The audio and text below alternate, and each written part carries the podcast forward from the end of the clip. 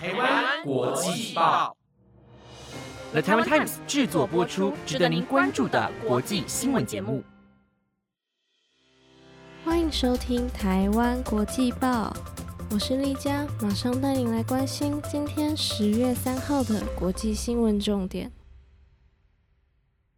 各位听众朋友们好，今天的新闻重点包括：法官严罚川普家族。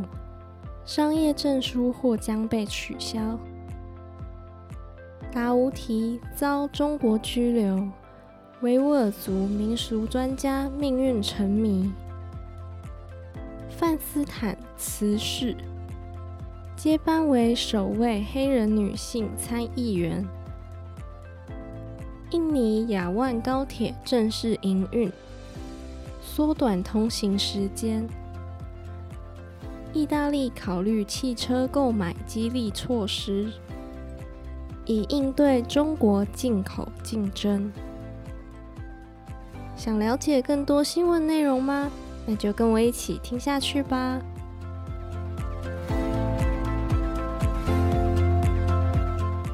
首先为您带来的第一则新闻内容是：前美国总统川普与其企业以及两名儿子。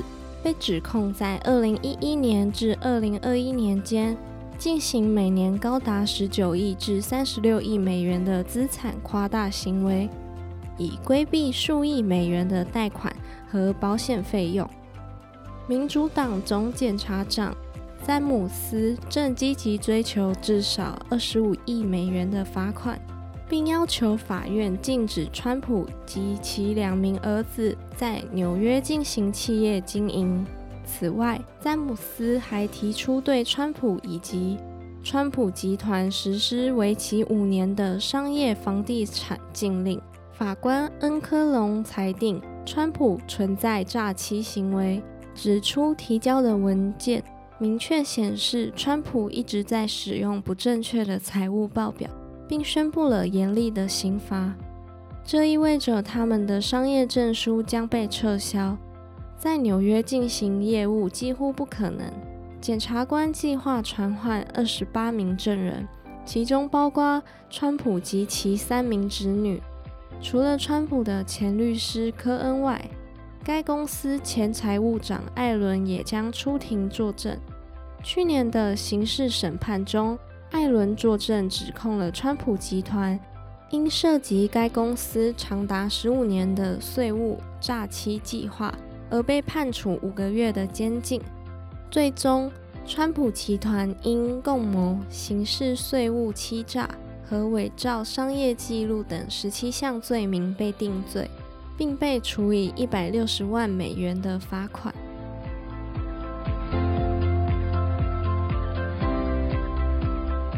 第二则新闻内容是：维吾尔族知识分子和民俗传统专家达乌提因被控危害国家安全而被判处无期徒刑。普拉提表示，自从2017年12月后，再也没有母亲的消息。几年后，母亲遭拘留的消息才获媒体证实。达乌提曾撰写出许多有关维吾尔族民俗的文章及书籍。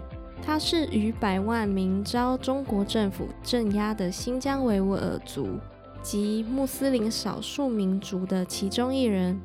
非营利性维吾尔人权计划报告指出，自2021年以来，已有超过300名维吾尔族和其他穆斯林知识分子。被中国政府拘留，进行强力同化，以抑制他们的文化和宗教认同。联合国最高人权在去年报告中称，中国在新疆地区犯下了严重侵犯人权行为，可能构成反人类罪。中国坚称，先前聚集在新疆在教育营的维吾尔族人都已毕业，且脱离极端主义。分析家指，一些在教育营已被改建，有些则被关闭，有数以千计像达乌提这样的人被长期拘留。普拉提向法新社表示，希望全球学界能为母亲发声，并一起向北京施压。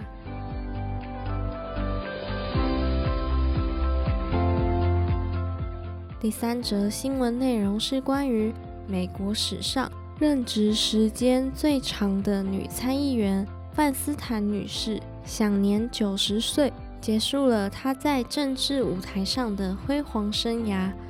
加州州长纽森任命巴特勒接替这一重要职位，她将成为参议院中唯一的黑人女性。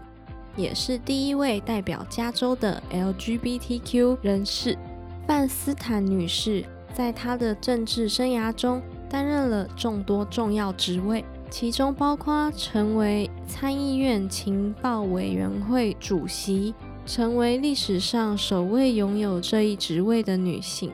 她带领对中央情报局在2001年911袭击事件后有争议的外国恐怖分子审判计划进行了多年的审查。这一审查最终导致了对恐怖主义嫌疑人使用强化审讯技术、水刑等手段的立法禁止。巴特勒在政治领域中也拥有丰富的经验和卓越的领导能力。他领导着艾米丽名单，支持堕胎权的民主党女性候选人的政治组织。此外，他曾是 SEIU 二零一五的劳工领袖。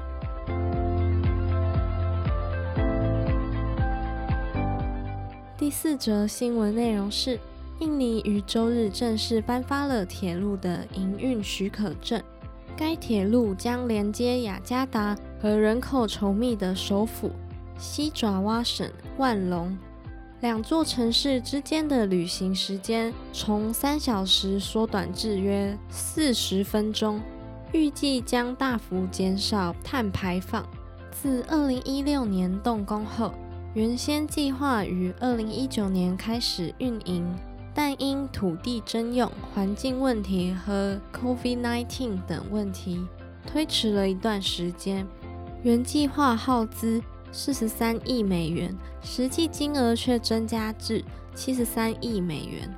中国当年已保证无需印尼政府出资或担保，由两边企业合作筹资的方案获得标案，但后来因高铁造价飙高。印尼政府被迫投入预算。二零二一年，佐科威允许动用国家预算支应工程，立场改变受到质疑。中国今年四月同意将雅万高铁的贷款利息从四 percent 降至三点四 percent。这些列车经过了针对印尼热带气候的改造，配备了能够应对地震、洪水。和其他紧急情况的先进安全系统。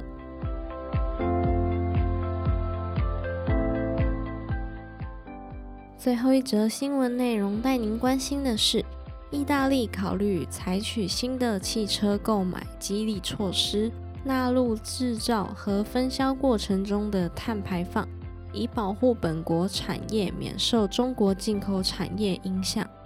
欧盟委员会也考虑实施惩罚性关税，保护欧洲汽车制造商免受中国廉价电动车进口激增的冲击。中国汽车出口在欧盟内部大幅增长，来自中国的电动车市占率已达八 percent。根据法国提出的新规定，汽车模型将根据政府设定的阈值进行评分。这些阈值包括制造材料、组装过程中使用的能源量，以及车辆拥有的电池。欧盟竞争规则禁止各国偏袒当地生产商。然而，法国的标准可能会使中国汽车无法获得奖励，因为中国的工业主要依赖燃煤发电，且汽车透过船只运送到全球各地。巴黎方面表示，其所采用的标准符合世界贸易组织的规定，因为允许出于健康和环境理由而进行豁免。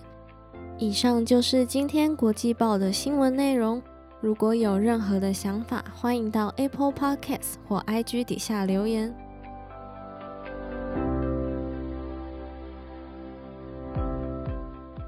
那在结束前呢，又到了今天的分享时间。有喜欢金刚狼的听众吗？今天我要介绍的是一部美国传记歌舞戏剧电影，内容以马戏团创办人巴纳姆的生平为灵感，呈现创办马戏团的经历以及他追求的生活理念。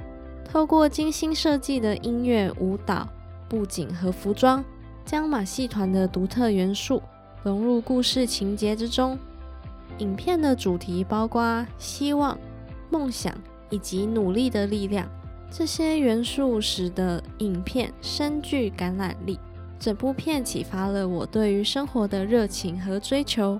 对于喜欢歌舞片且追求轻松愉快观影体验的听众来说，我非常推荐《大娱乐家》。